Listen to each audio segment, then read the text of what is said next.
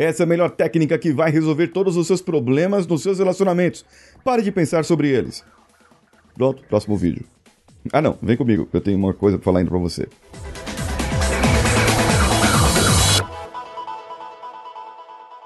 Alô você, eu sou Paulinho Siqueira e eu vou falar para você hoje sobre cinco tipos de pensamentos que vão acabar com seus relacionamentos. E se você não parar de pensar desse jeito, pelo amor de Deus, a sua vida, o seu relacionamento amoroso, profissional vai acabar. Então, fica aqui até o final. O primeiro ponto é a culpa.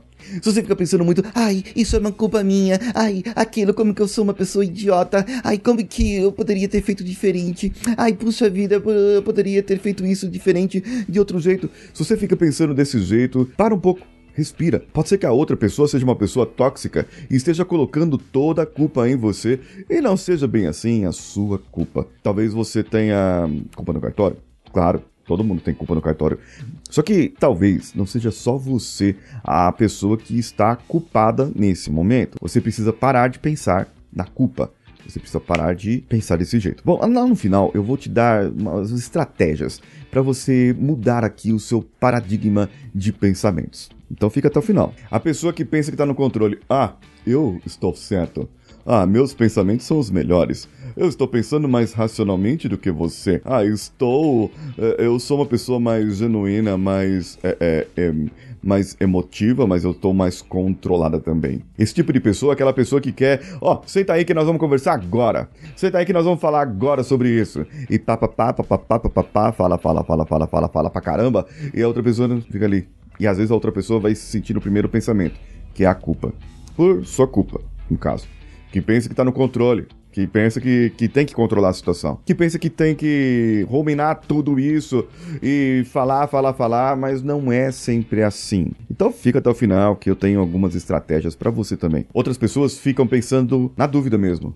Como é que eu posso ter maior controle das minhas emoções? Ah, será que eu tô imaginando coisas? Será que aquilo aconteceu mesmo de verdade? Por que, que aquelas outras pessoas são melhores do que nós? Nesse ciclo de pensamento, a pessoa fica ruminando ali, ela fica voltando naquele ciclo, sempre voltando. Às vezes ela viu uma coisa, tem fatos, existem evidências, e ela não quer acreditar. Né? Não estou falando de traição, nem falando de outra coisa, mas pode ser apenas um desleixo, um gaslighting, um gaslighting, né? já sabe o que é gaslighting. Comenta aí se você não sabe que eu posso fazer um episódio só sobre isso. E existem pessoas que nos seus relacionamentos, elas acabam gerando essa pequena dúvida, pequena dúvida, e essas dúvidas vão virando uma bola de neve na cabeça. Calma que tem estratégia para mudar isso. Aí tem a outra pessoa que é preocupada demais. Ai, ele vai pro trabalho, será que ele vai se machucar lá? Ai, nosso filho tá, tá na, na escola agora, e se ele se machucar jogando vôlei? E se eu me divorciar? Será que ele vai ficar comigo? Ou será que os filhos vão ficar com ele? Ai, como é que vai acontecer? E se as pessoas pararem de me amar? Gente, Gente, é, essas dúvidas vão acabar consumindo a pessoa e vai gerar mais ódio ela vai começar a pensar coisa que não existe. Ela vai começar a pensar coisa que, que não está acontecendo. E só vai consumir a pessoa. O último ciclo é o ciclo da autopiedade. As pessoas com autopiedade, elas começam a perguntar: por que isso tudo acontece comigo? Ah, eu tenho dedo podre para homem. Ah, eu tenho dedo podre para mulher. Ah, eu só atraio gente fútil. Ah, eu só faço isso desse jeito. E ela começa a pensar e se vitimizar. E ela fica nesse ciclo. Ela ela encarna esse ciclo e ela não para mais de pensar nesse ciclo. Isso, ó, eu vou, vou falar para você. Quando a gente está tratando pessoas como coach, como mentores, esse tipo de pessoa aparece. E cabe a você, coach, você, mentor, a mudar esse padrão de pensamento. Como mudar esse padrão de pensamento? São essas estratégias que eu vou trazer para você agora. Primeiro, pare agora. Pare agora. Tudo que você estiver fazendo. Tá ouvindo aqui? Continua me ouvindo. Feche seus olhos. Relaxe. Respire fundo. Agora se pergunte, o que está acontecendo na sua mente? É um pensamento ou uma série de pensamentos? Se sua resposta for não, você está focado no fluxo da tarefa, tudo mais. Se a sua resposta for talvez ou sim, respire novamente. E vá esvaziando esses pensamentos da sua mente. Porque tudo vai ter uma intenção. Se a pessoa liga para você e fala, ah, não vou jantar hoje, você já começa a pensar besteira. Ah, eu hoje não vou poder fazer aquele negócio no trabalho. Você já começa a pensar besteira. Você já formula questões na sua cabeça e começa a entrar no ciclo. E isso é muito perigoso. Bom, você sabe que está tendo um pensamento. Então aqui você vai aprender a dar um rótulo para esse pensamento. Você pode dar um nome, um nome fictício qualquer, que signifique algo. Mas existem alguns tipos de rótulos que você pode dar também. Você pode simplesmente chamar de pensamento. Você pode pensar se é um fato ou um pseudo-fato, se aquilo realmente aconteceu daquele jeito que você está pensando, que você está ruminando, ou se é coisa da sua cabeça. Então aí você verifica se é culpa, se você está sentindo dúvida, se quais os outros itens lá dos ciclos que você está é, é, tentando, que você está pensando. E se é um gatilho. Gatilho é quando algo acontece e você passa a pensar naquilo.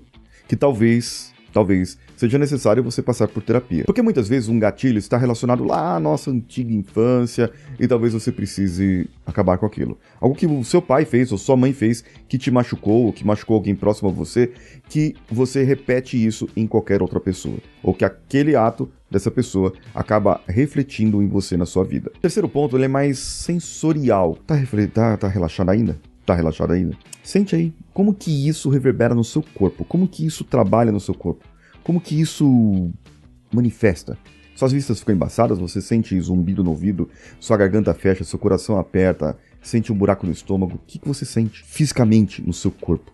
Deixa isso manifestar de alguma maneira. Esse ponto é importante para você sentir o que está acontecendo e ir para o quarto ponto dar boas-vindas ao que está acontecendo com você. Porque você está praticando aqui a escuta super ativa. Você está vendo como você reage com as emoções e com a comunicação à sua volta, com o que você está interpretando na verdade. E isso pode fazer com que você comece a mudar gradualmente, mas comece a mudar. E passe para o processo 1, 2, 3 e 4 novamente. E aí, o que, você achou desse episódio? O que, que você achou desse conceito? É novo para você? Não é? Comenta comigo. Comenta comigo lá no meu, meu Instagram, o arroba o Paulinho Siqueira, ou no YouTube, no Coachcast Brasil. Eu sou Paulinho Siqueira, um abraço a todos e vamos juntos. Esse podcast foi editado por Nativa Multimídia, dando alma ao seu podcast.